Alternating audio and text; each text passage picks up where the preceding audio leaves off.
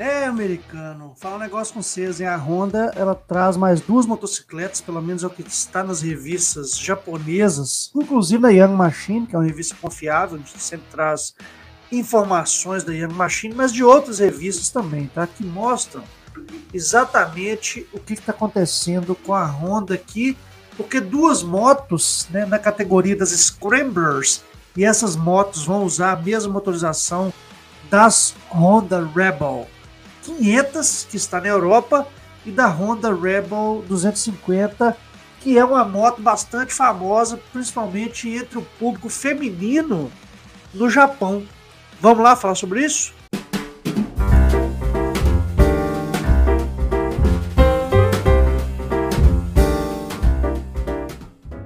Este vídeo é um oferecimento de Moto Alto Custom, onde você compra os guidões seca-sovaco mais baratos do Brasil. Tá esperando o quê para colocar um seca-sovaco na sua motocicleta? Corre para lá. Então, americano, tem rumores aí vindo das revistas japonesas que a Honda estaria preparando duas motos na categoria das Scramblers, tá?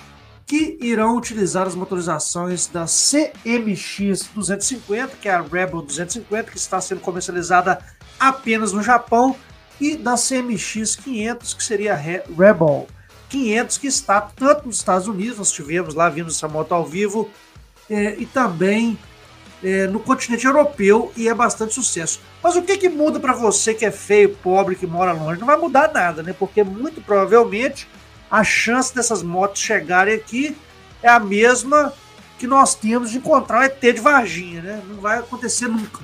Ou se, se acontecer, talvez não seja o nosso tempo de existência.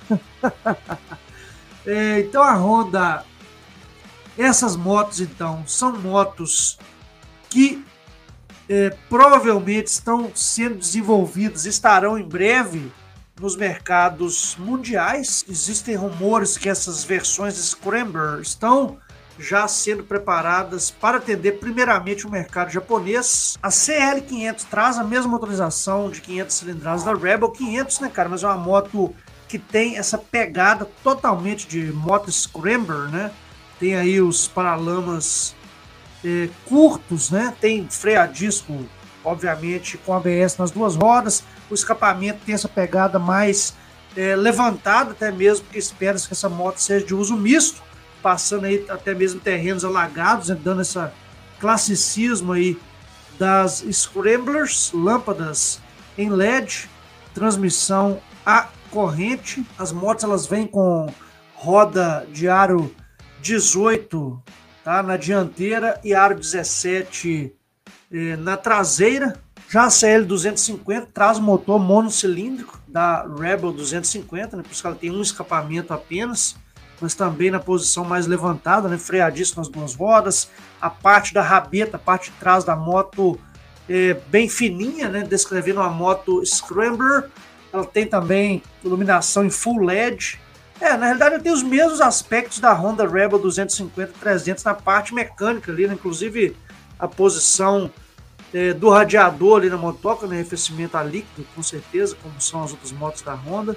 E elas são baseadas, na realidade, ela é baseada numa Honda Dream CL 250 de 1968, tá aparecendo aqui na imagem para vocês. Me parece com essas motos, né, pessoal? A Honda tem essa tentativa de resgatar motos clássicas do passado, né, como por exemplo, como eu disse, essa é, Honda CL72, né, Honda CL250, Honda Major Dream CL450, né, são todas motos onde esse resgate das motos clássicas a gente consegue fazer um paralelo muito grande com essas motos do passado. Né? Agora, por que, que a Honda estaria fazendo isso? Bom, certamente, com certeza absoluta, não é para se basear no mercado de plástico brasileiro, né, cara? Muito possivelmente a Honda está enxergando um aumento substancial de vendas de motos clássicas mundo afora, principalmente no mercado asiático, no mercado indiano, onde essas motos elas competem de igual para igual, apesar de que lá ela já tem duas motocas, né? Tem a Honda Heinz CB350 e tem a Honda é, Scrambler, que seria a RS 350, né?